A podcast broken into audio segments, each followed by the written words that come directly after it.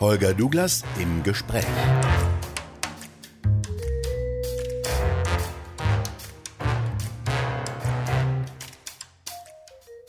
Heute mit Professor Fritz Fahrenhold. Er war früher Umweltsenator in Hamburg, war dann bei verschiedenen Energiekonzernen tätig, hat also intensive Einblicke auch in das Geschehen auf den Gasmärkten. Denn dort halten auch immer die Schockwellen an, die die Bundesnetzagentur ausgesendet hatte.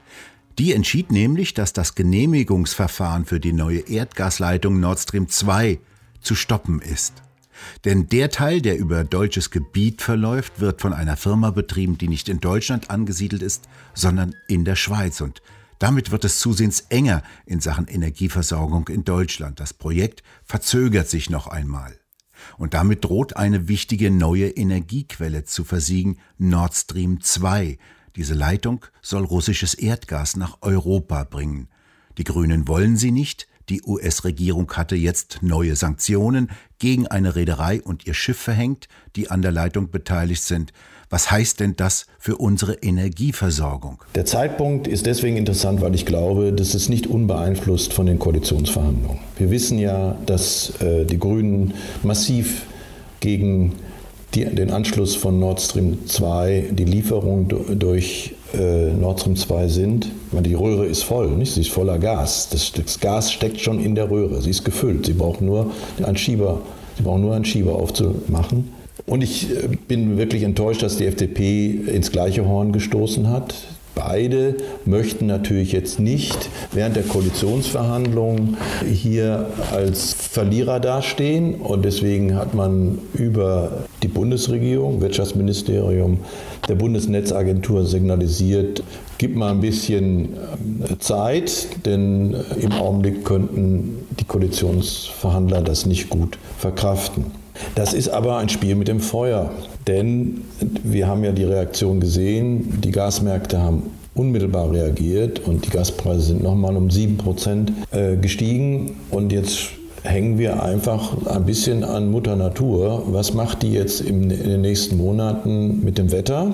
Und wenn es einen kalten Winter gibt, werden wir richtig äh, Probleme bekommen. Und zwar nicht nur wir, sondern natürlich auch andere Nationen, an die wir dieses Gas weiterleiten würden. Es ist schon wirklich äh, unglaublich. Der, der, Antrag ist vor zwei Monaten gestellt worden und jetzt kommen die und sagen, äh, ihr müsstet aber irgendwie noch eine deutsche Gesellschaft gründen. Das hätte man ja eigentlich auch vor zwei Monaten sagen können. Also so kompliziert ist das ja nicht. Das heißt, wir sind jetzt ein bisschen angewiesen darauf, dass es vielleicht noch mal gerade gut geht, dass wir überhaupt in der Situation sind, dass wir abhängig sind von dieser Leitung damit natürlich auch politisch abhängig von Russland, ist eine Folge der Energiepolitik seit zehn Jahren. Der Merkelschen und auch aller Koalitionspartner, äh, das war zunächst mal die FDP, die den Ausstieg gemacht hat, mitgemacht hat aus der Kernenergie und dann die Sozialdemokraten, die am Ende dazu geführt haben, dass wir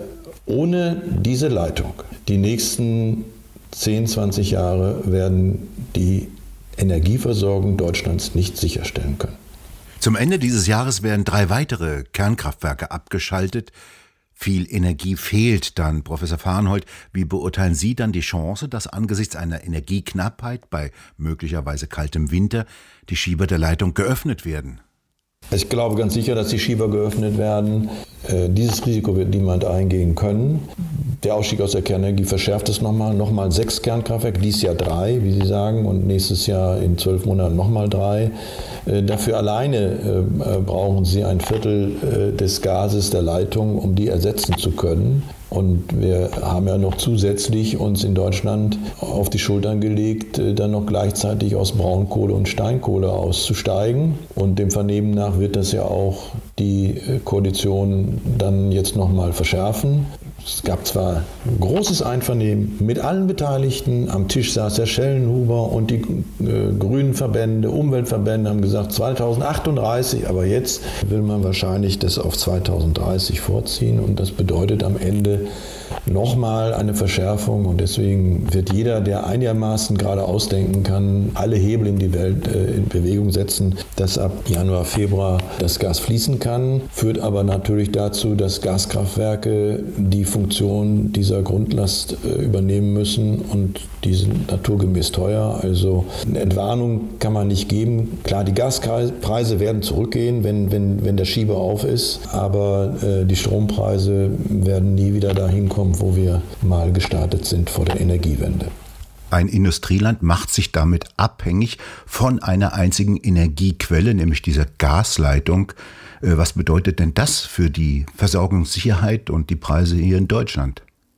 Nun, wir machen uns äh, nicht nur vom Gas abhängig aus Russland, wir sind auch abhängig von Stromimporten ohne äh, Stromimporte aus den Kernenergieländern Frankreich, Tschechien, Schweiz, demnächst Polen, äh, wird dieses Land äh, seinen Wohlstand nicht behalten können, weil sie einfach eine ungesicherte Energieversorgung nicht zur Basis eines hochentwickelten Landes haben können. Auch hier ist natürlich Doppelzüngigkeit am, am Werke. Wir, stalten, wir, wir schalten gerade sechs äh, wirklich gut funktionierende und sehr sichere Kernkraftwerke ab und verlassen uns dann auf tschechische oder französische.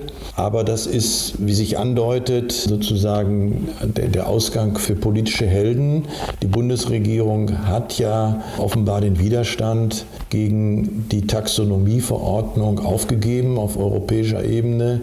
Bislang war Merkel und äh, die Merkel-Regierung haben immer dagegen sich gewehrt.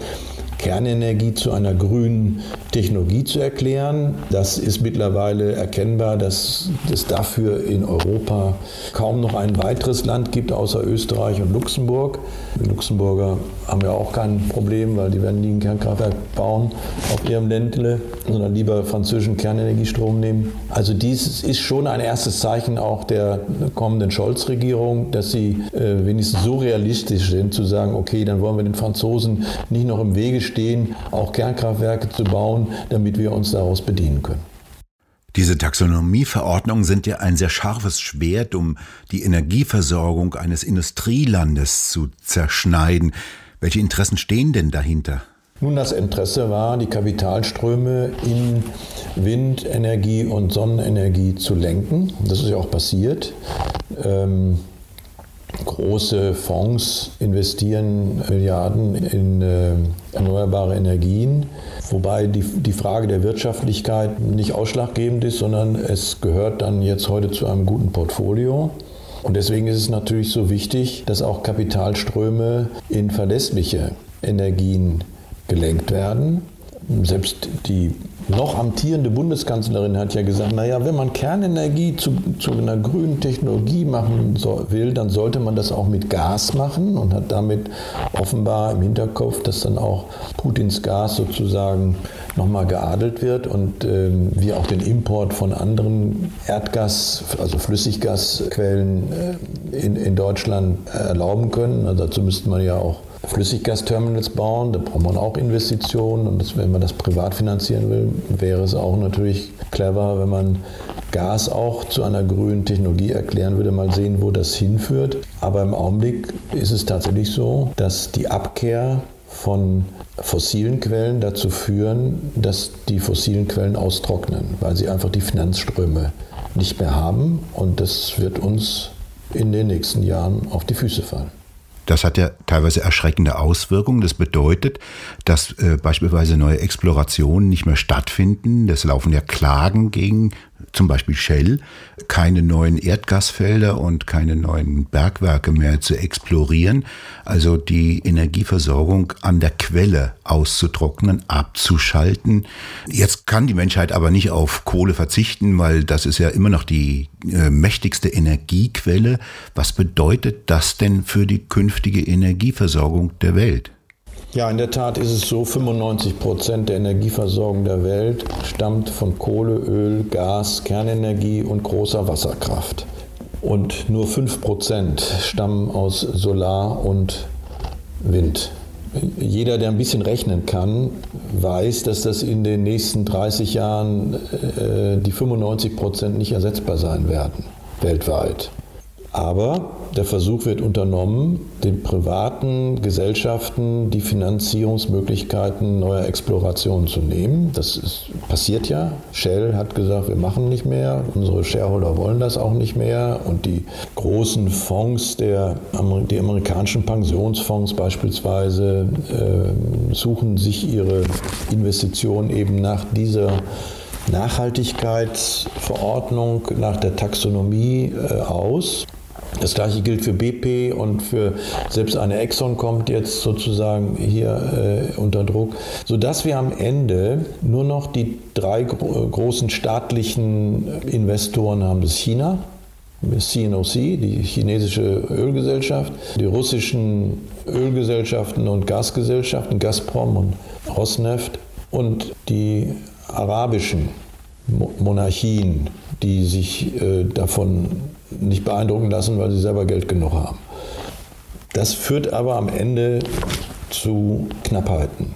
Das ist äh, schon erkennbar, dass auch die großen Minengesellschaften sich verabschieden von Kohleinvestitionen. Äh, Glencore, Anglo-American haben ihre Kohleassets abgespalten und überlassen sie sich selbst. Die haben aber dann nicht mehr das Kapital, neue Minen zu erschließen. Und so versiegt das langsam. Das wird dann äh, irgendwann mal, man beutet die noch bestehenden Minen, die abgespalten sind, aus und dann hat man kein Geld. Die großen Bilanzen von Glencore, das sind ja äh, zig Milliarden, die jährlich in Exploration gesteckt werden und wurden, fehlen. Und das wird sich im Verlaufe des Jahrzehnts auswirken. Das heißt am Ende, Energie wird teuer. Und das ist aber nicht nur ein Thema, was die Energie betrifft, sondern das wird die gesamte Gesellschaft betreffen. Alles wird teurer, aber das Entscheidendste, meistens vergessen, das sind die Nahrungsmittelpreise. Die Nahrungsmittelpreise äh, sind zeitversetzt zum Ölpreis. Das heißt, äh, nach einem steigenden Anstieg des Ölpreises steigen die Nahrungsmittelpreise zwei, drei Monate später. Das liegt einfach daran, dass die Düngemittel äh, werden dominiert durch den Gaspreis weil man Stickstoffdüngemittel macht man aus Erdgas. Und natürlich ist jeder Traktor, jeder, jede Aussaat, jedes Einsammeln, jeder Transport von, von, von Früchten und Nahrungsmitteln, Weizen, Öl abhängig. Und das sehen wir jetzt. Die Ölpreise sind schon ganz schön äh, oben. Die Gaspreise sind jetzt explodiert und jetzt sehen wir, dass die Weizenpreise ihm folgen. Und das bedeutet am Ende, diejenigen, die sich sozusagen um die Zukunft der Welt so Gedanken machen. Unsere Glasgow-Freunde äh, von Fridays for Future sorgen mit ihren Initiativen, mit ihrer Propaganda, äh, die jetzt Widerhall findet bei den Finanzinvestoren, sorgen also dafür, dass die Teller der Armen in der Welt schmaler werden, kleiner werden.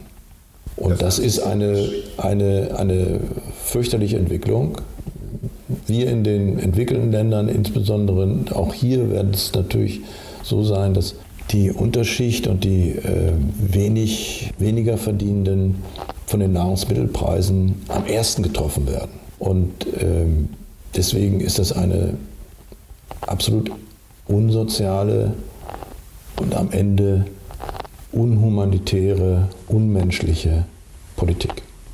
Das ist ja sehr schwer vorstellbar, dass eine halbe Welt, nämlich die westliche Welt, sich von ihrer Energieversorgung abschneidet, abkoppelt bzw.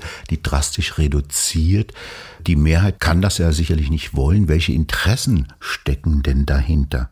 Ja, das ist eine, ich glaube, da führt uns äh, die Suche nach äh, geheimnisvollen Hintermännern nicht weiter. Äh, das ist einfach eine Folge von mehreren Entwicklungen.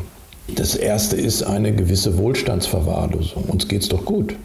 Wir haben doch keine Probleme. Fridays for Future hat keine Probleme, zu ihren Demonstrationen gefahren zu werden und äh, mit ihrem Handy sich aufzunehmen. Und wenn sie zurück in ihr Kinderzimmer kommen, ist da der, äh, mit Sicherheit äh, nicht nur ein Suppenteller, sondern da ist noch ein bisschen mehr zu essen da wir, merken das ja noch gar nicht. Die, die, die Menschen glauben wirklich, äh, dass das so weitergeht. Das Zweite ist, äh, sie glauben es auch gerne deswegen, weil sie Angst haben. Es ist ja gelungen, eine ganze Generation in Angst zu versetzen.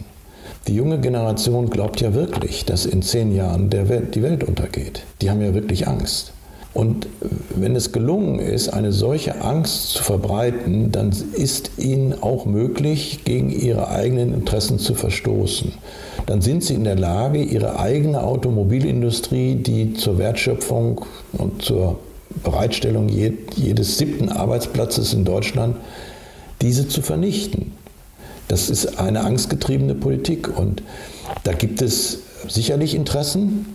Es gibt Interessen derjenigen, die in den neuen erneuerbaren Komplex investieren, klar, aber es gibt eben auch eine antikapitalistische Linke, die ein Interesse daran hat, dass diese großen Zentren des Kapitals zerstört werden. Und das sagt äh, Extinction Rebellion ganz einfach und Teile der Fridays for Future auch. Es geht nicht so sehr um die, es geht schon gar nicht mehr um das Klima, sondern es geht darum, den Kapitalismus zu zerstören. Und das zieht sich auch durch weite Teile der, der, Demo, der äh, Demokratischen Partei in den USA, die am Ende eine Systemveränderung vor sich haben. Es lässt doch, äh, wenn es allen nicht mehr so gut geht, kann der Staat doch viel größere Einfluss wirken, äh, äh, Einfluss haben und, und, äh, und die Dinge steuern. Und wir sehen diese Entwicklung in vielen, vielen westlichen Ländern. Und das macht mir schon ganz große Angst. Vor 40, 50 Jahren hätte man sich eine solche Entwicklung noch nicht vorstellen können. Da wäre eine Wirtschaft mächtig auf die Barrikaden gestiegen. Warum lässt die sich jetzt das alles gefallen? Naja, da muss man unterscheiden. Also wenn Sie mit dem Mittelstand reden in Deutschland, dann äh, sind die auf Zinne. Also sie haben aber kein Organ, sich zu äußern. Die ganzen Industrie- und Handelskammern und Verbände sind wie eine Lehmschicht, die hindert, dass sich der Mittelstand, der getroffen ist von den hohen Energiepreisen, in, in Berlin artikuliert. Und die die Großkonzerne werden eben äh, am Ende, ist der Vorstandsvorsitzende abhängig von der Hauptversammlung, von den Aktionären, von den Finanzmärkten, die ihn in Gut und Böse einteilt. Und deswegen finden Sie da auch keinen, der sagt, Moment mal, ihr müsst schon mal ein bisschen nachdenken. Das wird, wenn das hierzulande zwei bis dreimal so teuer wird, dann werden am Ende der Standort nicht zu halten sein. Äh, davon haben wir im Augenblick ganz wenige. Und wenn einer das von denen tun würde, wenn der VW-Chef sagen würde, eigentlich äh, diese Elektromobilität führt ja eigentlich ins Nirvana, nicht? Wenn, sich, wenn wir wirklich 40 Millionen PKWs hätten, die nachmittags um, um fünf, äh, wenn sie nach Hause kommen, ans, an, in der Garage angeschlossen werden oder auf einem Ladeplatz, dann ist absolut klar, dass das nicht dass das Netz zusammenbricht. Das wird sofort zum Blackout führen. Deswegen wird das ist, ist, ist nicht zukunftsfähig, aber äh, er sagt es nicht, er macht es nicht, weil wenn er es sagen würde, glaube ich, wäre er auch nicht mehr lange da. Ihm steigen ja jetzt die Gewerkschaften aufs Dach, wo er andeutet, ähm, was das die Elektromobilität für die Beschäftigungssituation bei VW bedeutet. Ja, selbst das, ja, da ist er eben dann doch ein Opfer seiner eigenen sozusagen Mainstream-Follower, der ist und äh, kriegt möglicherweise ist einer der ersten Opfer. Das wird dem BMW-Chef nicht so schnell passieren, der ja rechtzeitig und klar gesagt hat, wir brauchen alle Antriebe und am Ende den Weg äh, zur Vernichtung der hochentwickelten Diesel- und Benzinmotoren, äh, den Weg der Abschaffung dieser Motoren äh, nicht mitgeht. Und wir mal gucken, wer überlebt. Professor Fritz Farnhold, ich danke für das Gespräch. Ja, danke auch.